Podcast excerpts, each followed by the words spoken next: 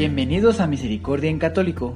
La finalidad de este podcast es compartirte la insondable misericordia de nuestro Señor Jesucristo, apoyándonos de literatura de santos como la biografía y diario de Santa Faustina, testimonios, temas para poner en práctica día a día para el crecimiento a la devoción de la Divina Misericordia. Comenzamos. Jesús, yo confío en ti. Buen día nuevamente a todos nuestros hermanos que nos escuchan el día de hoy. Les queremos dar las gracias a todos los que nos han seguido y a las nuevas personitas que nos están escuchando. Hoy continuaremos con nuestra biografía, pero antes me gustaría volver a hacerles la invitación a pertenecer al Ejército del Corazón Inmaculado de María. Es realmente muy sencillo. Eh, subiremos prontamente los audios referentes a la consagración, donde podrán ir siguiendo día a día un diálogo con la Virgen y ella les irá explicando su misión como nuevos guerreros de su corazón. Recuerden recomendar nuestro podcast y dejar sus comentarios en las apps que lo permitan. Que Dios los bendiga a todos. Recordando el capítulo anterior. Al comienzo, el sacerdote estaba sorprendido, pero luego le dijo, que espere y confíe en una futura dirección de Dios. Por el momento, le dijo entregándole una nota, le enviaré donde una señora muy piadosa con quien se hospedará hasta que entre al convento.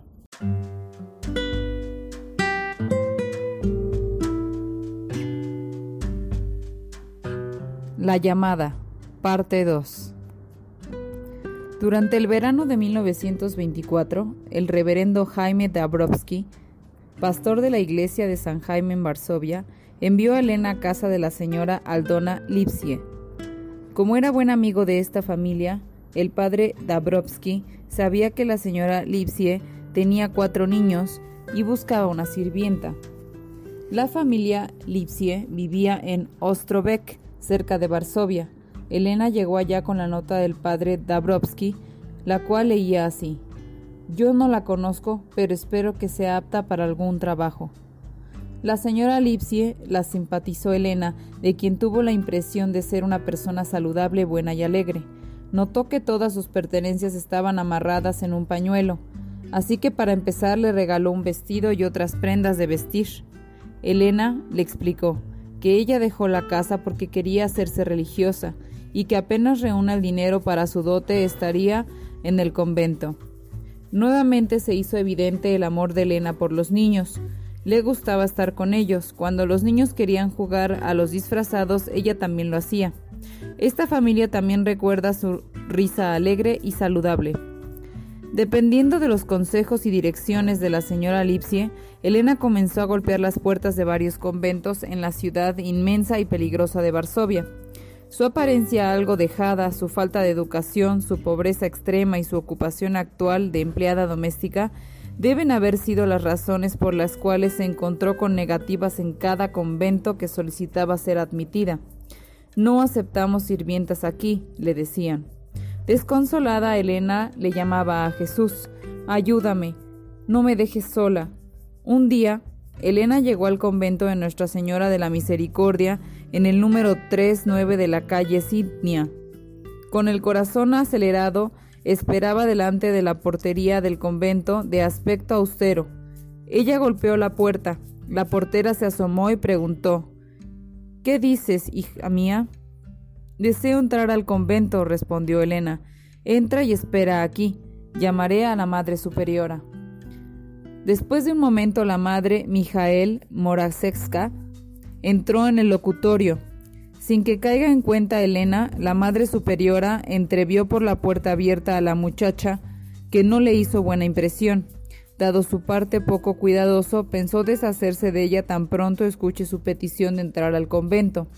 Sin embargo, decidió ser más caritativa, haciéndole a la chica algunas preguntas generales antes de enviarle afuera.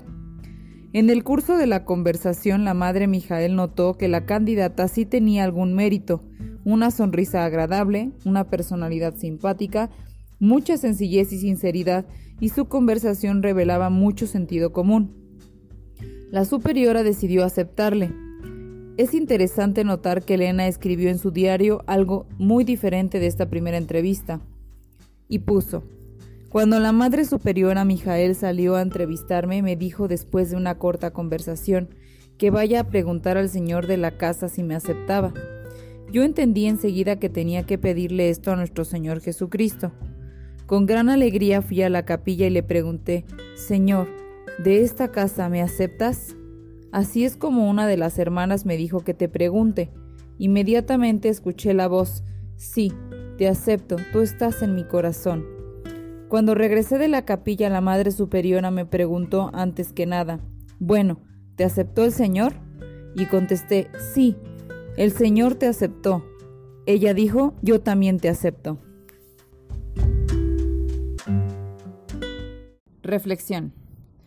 Pues bien, hermanos, hoy eh, avanzamos un poco más con nuestra hermana Elena.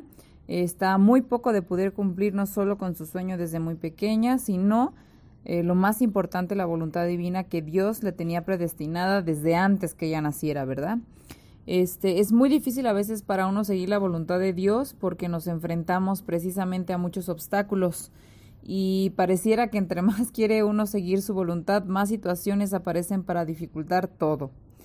Eh, pero no debemos darnos por vencidos. Dios siempre está pendiente de sus hijos y nos envía por diferentes medios eh, como pequeños botiquines para sanar nuestras heridas y para ayudarnos a seguir en su camino. Dios puede hablarnos de distintas maneras y no debemos esperar que Él venga personalmente, como en este caso de, de Sor Faustina, ¿verdad? Em, y no, no estar como, no esperar eh, las cosas eh, de alguna manera en particular, porque Él puede sorprendernos de la manera en que, que se acerca a nosotros, ¿no? Eh, sin embargo, sí existen personas privilegiadas a las que le sucede, como en el caso de Santa Faustina, que se le apareció personalmente. Eh, hace muchos años mi mamá me contó una historia, yo creo que ustedes la han escuchado alguna vez, pero puede variar un poco, ¿verdad? Ya saben que entre más se va platicando de generación en generación, llegan a modificar algo de la historia, ¿verdad?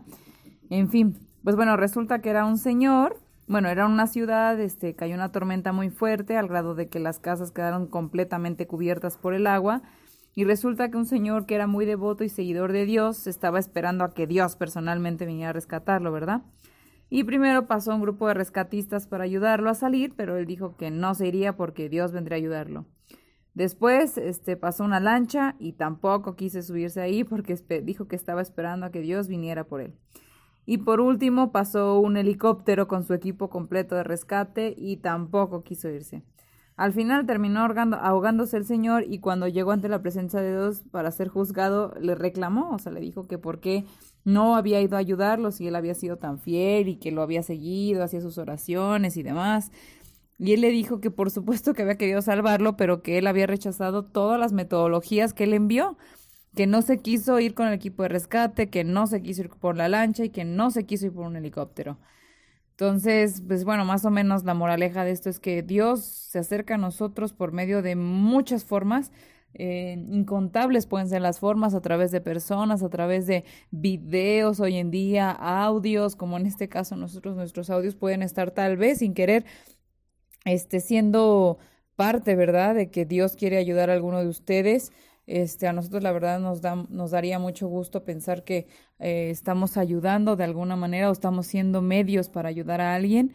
es la finalidad en realidad del, del podcast, ¿verdad? O sea, todo es eh, pensando en, en seguir la voluntad del Señor porque es así como Él, él lo ha querido, ¿verdad?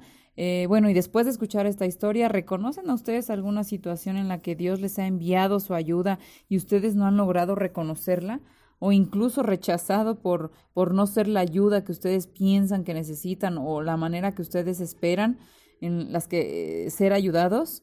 A mí me ha pasado incontables veces, les quiero comentar, y, y bueno, o sea, sería como darnos cuenta, a veces mantener los ojos bien abiertos, más que nada cuando estamos pasando situaciones difíciles, es estar más al pendiente, porque Dios puede acercarse a nosotros de muchas formas. Y no negarnos, no negarnos a esa ayuda, este sí tenemos que tener también un poquito de cuidado porque a veces podemos caer eh, mucho en, las trampas em, de, Satanás, ¿verdad? Que, él también está dentro de todo esto. Eh, él busca cualquier este, situación crítica que estamos viviendo como para intervenir y de alguna manera este, ganarse más almas, ¿verdad? Eh, Sin embargo, nosotros vemos que definitivamente la ayuda de Dios siempre, siempre es con amor. Esa es una de las claves principales. Si alguien ayuda o busca ayudarlos a ustedes desinteresadamente o, ven que es una persona que, que, los trata con paciencia, con tolerancia, con amor, eh, finalmente eh, uno, uno puede discernir de esa manera que viene de Dios, ¿verdad? Ya cuando empieza a ver eh, algún cobro, cuando empieza a haber, eh, no sé, como ya, ya se empieza a desenmascarar solo, ¿verdad? O sea, tal vez en un principio sí podamos caer, caer un poco, pero ya se va dando cuenta uno y se siente eh, cuando uno está tratando de estar cerca de Dios, ¿verdad? Tenemos esa sensibilidad, ya empieza a despertarse un poco más esa sensibilidad para detectar eh, cuando ya no son buenas personas las que están cerca de ti y en realidad no buscan ayudarte, sino perjudicarte, ¿verdad? O simplemente están siendo herramientas, eh, también herramientas de, del, del, no muy bueno, o sea, de Satanás, ¿verdad? O sea, están siendo utilizados y ellos mismos ni siquiera este, pueden salirse de eso o, o estar fuera pero lo que nos conviene dentro de un proceso de crecimiento a veces es nosotros estamos en ese proceso de crecimiento y no tenemos a veces la fortaleza como para estar con ese tipo de personas o ayudarlas del todo. Entonces es ahí cuando tenemos que nosotros eh, eh, de alguna manera eh, preocuparnos por fortalecernos para después poder ayudar en este caso, ¿verdad? Em, también en el caso de nuestra hermana Faustina, pues bueno, ella siguió inmediatamente la petición de Jesús. Sin embargo, eh, veremos en los siguientes capítulos cómo ella también llega a forjar dudas y vivir situaciones adversas. Eh, espero que sigan disfrutando de nuestra lectura y quisiera recalcar y hacer un agradecimiento muy especial a Dios, eh, porque Él nos permite compartir todo esto con ustedes y que de alguna manera todo esto es para Él y por Él. Y nada de esto sería posible si Él no lo deseara de esta manera. Eh, ustedes también son parte muy importante de esto porque queremos compartir la paz de Dios y, con, y que todos, bueno, nos, nos vayamos transformando poco a poco para lograr esa felicidad de la que tanto hemos escuchado y que tanto necesitamos más hoy en estos tiempos que se han venido cosas muy difíciles y muy duras y poco a poco se va complicando todo y se va haciendo más difícil de discernir y bueno, es es difícil este lo que estamos eh, viviendo ahora y para las generaciones futuras si alguno de ustedes tiene hijos eh, hijas yo es es es importante que irlos preparando para que puedan ellos defenderse en un futuro, ¿no? O sea, puedan tener ellos las herramientas y puedan ir trabajando, porque es como un músculo. Esta, esta cuestión espiritual es como un músculo. Hay que irlo ejercitando, hay que irlo trabajando para poderlo, eh, para poderlo utilizar realmente, ¿no? Entonces, eh, la ventaja que tiene la cuestión espiritual es que el músculo en algún aspecto, como es una cuestión material, es una cuestión física, pues, eh, se va deteriorando con el tiempo, ¿no? Y ante eso nosotros no podemos hacer nada, nos haremos viejitos, muy viejitos y, y todo se nos caerá en algún momento, ¿verdad? Pero gracias a Dios la cuestión espiritual solo tiende a crecer si uno la alimenta. O sea, ahí no hay de que se va a ir deteriorando o se va a ir acabando, o se va discapacitando, no. O sea, la cuestión eh, espiritual eh, tenemos esa ventaja, o sea, tenemos esa situación de que solo eh, si nosotros quisiéramos, podría crecer, solo crecer y ir creciendo. Y es nuestra responsabilidad, eh, tanto de nosotros que estamos en este podcast como de ustedes que lo están escuchando, hacer crecer ese músculo porque lo pueden, ese, ese, perdón, ese, su espíritu, su, el alma que Dios les ha dado para eh, poder llegar a la santidad, ¿no? Que es como la finalidad principal, hacer el esfuerzo, el intento por llegar a la santidad. En fin, pues les damos las gracias a todos por, por acompañarnos, por seguirnos acompañando, por seguirnos escuchando.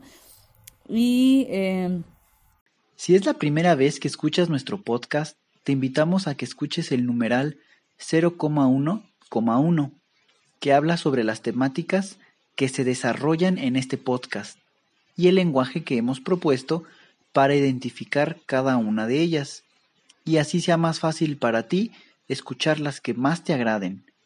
Te dejamos el link del audio y la lista de las temáticas en la descripción que este audio tiene. Jesús, yo confío en ti.